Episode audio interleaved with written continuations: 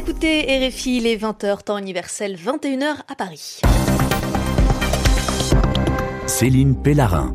Bonsoir à toutes et à tous. Merci d'être à l'écoute du journal En français facile. Mehdi Medeb est avec moi. Bonsoir Mehdi. Bonsoir Céline, bonsoir à tous. Le président américain va appliquer de nouvelles taxes sur des produits importés aux États-Unis. Après l'acier et l'aluminium, ce sont les produits d'origine chinoise qui sont visés. Donald Trump va leur imposer 50 milliards d'euros de taxes. Quel sort va être réservé au président péruvien qui a annoncé hier sa démission? Le Parlement étudie la possibilité de le destituer et de ne pas accepter sa démission. En tout cas, son successeur est déjà désigné et prêt. Toujours autant de tensions entre le Royaume-Uni et la Russie. L'affaire de l'empoisonnement de l'ancien espion russe Skripal n'en finit pas d'alimenter les critiques et les accusations entre les deux pays. Et cette fois-ci, c'est l'ambassadeur russe à Londres qui donne de la voix. Le journal. Le journal en français facile. En français facile. Aux États-Unis, Donald Trump multiplie les conflits commerciaux avec ses partenaires. Cette fois-ci, c'est la Chine qui est dans le viseur du président américain. Donald Trump a annoncé qu'il met en place des taxes sur les produits importés de Chine, taxes à hauteur de 50 milliards d'euros par an. Les explications de notre correspondante à Washington, Anne Corpet. Selon des responsables de la Maison-Blanche, une centaine de produits chinois seraient visés, des chaussures aux matériaux électroniques. La liste exacte devrait être annoncée dans les 15 jours qui viennent. Au cours de son intervention, Donald Trump a évoqué le déficit commercial des États-Unis vis-à-vis de la Chine, le plus grand jamais rencontré dans l'histoire de l'humanité. Hors de contrôle, a-t-il déclaré. Donald Trump a toujours qualifié la Chine d'ennemi économique des États-Unis. Il n'a cessé de le marteler pendant sa campagne. Il a cependant pris soin ce jeudi de souligner, je cite, l'immense respect qu'il porte au président Xi, un intermédiaire indispensable pour régler la question du nucléaire nord-coréen. Avec ces mesures douanières, la Maison-Blanche confirme en tout cas sa volonté d'adopter une politique protectionniste, d'ériger des barrières commerciales autour de son pays. Mon maître mot en matière commerciale est la réciprocité, a déclaré le président.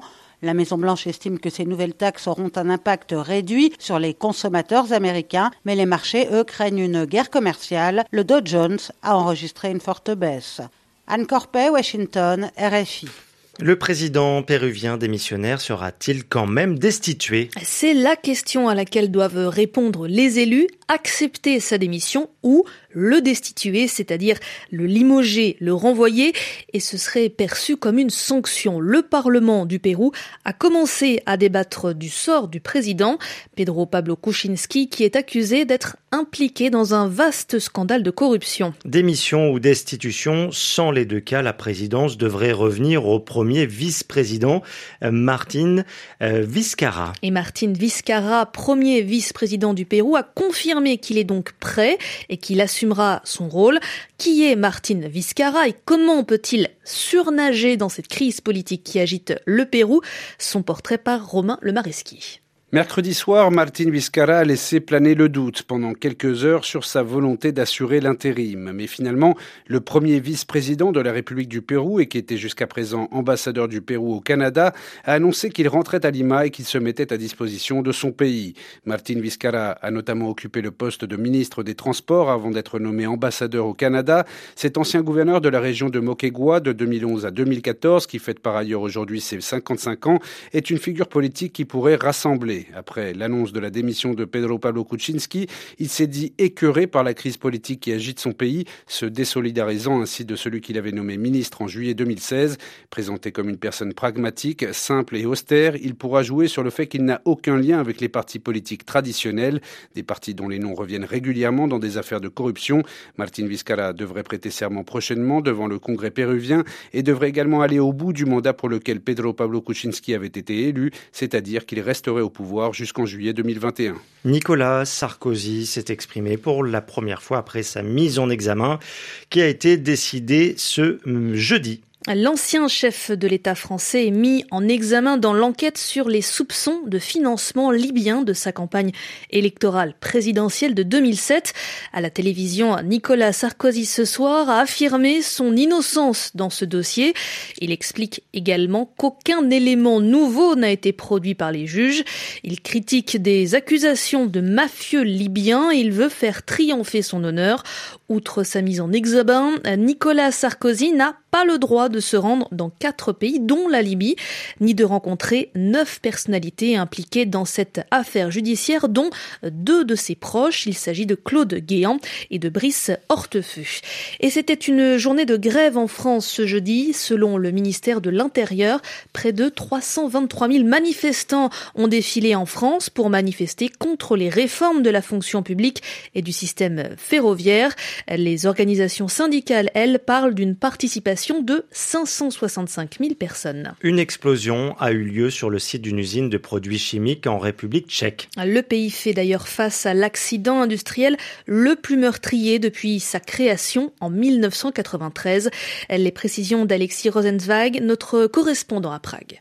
Six morts et quatre blessés, dont deux dans un état sérieux, c'est le dernier bilan de l'explosion ce matin dans l'enceinte de l'usine chimique de la localité de Kralupin nad Vltavo, une petite commune de Bohême située à une trentaine de kilomètres au nord de Prague. L'usine Sintos produit entre autres des caoutchoucs synthétiques.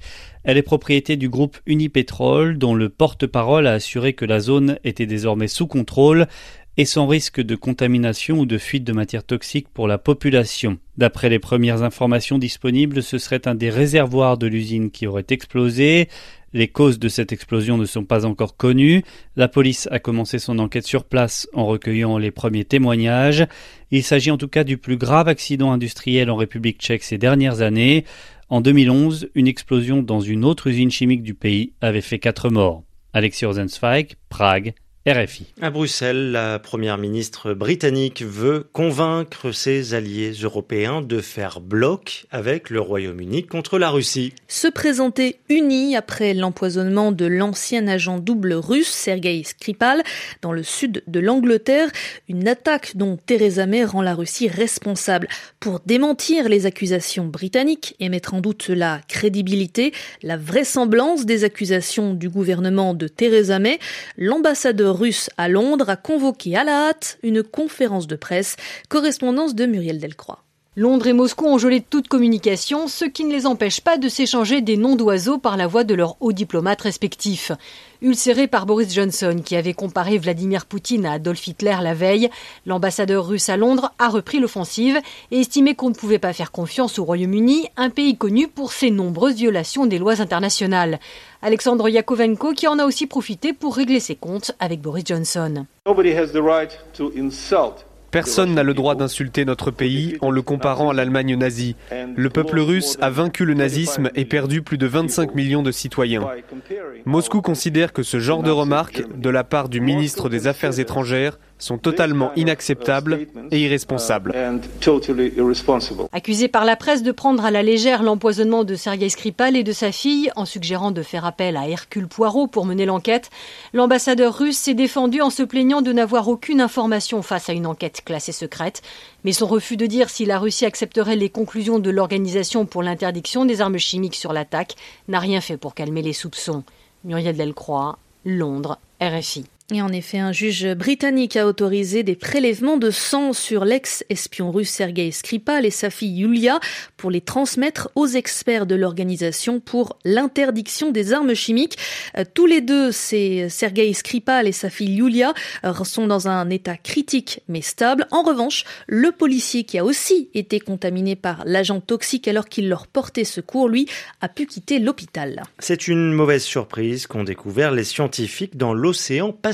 Des milliards de morceaux de plastique, 80 000 tonnes de déchets flottent et sur un espace bien plus important que prévu. Cette décharge océanique dans le Pacifique s'étend sur une surface de trois fois la France. Ces déchets s'agglutinent, se regroupent dans plusieurs zones des océans sous l'effet des tourbillons géants formés par les courants marins et ils menacent la faune et la flore marine. C'est la fin de ce journal en français facile, édition du jour réalisée par Jérémy Besset. Merci à lui et merci à vous, Mehdi Medeb. Merci Céline. Et je vous rappelle que vous pouvez lire et réécouter ce journal en français facile sur le site www.savoir.rfi.fr. Et dans quelques secondes sur RFI, vous avez rendez-vous avec Alain Pilot, émission ne pas rater. C'est la dernière de la bande passante. Restez à l'écoute de la radio du monde.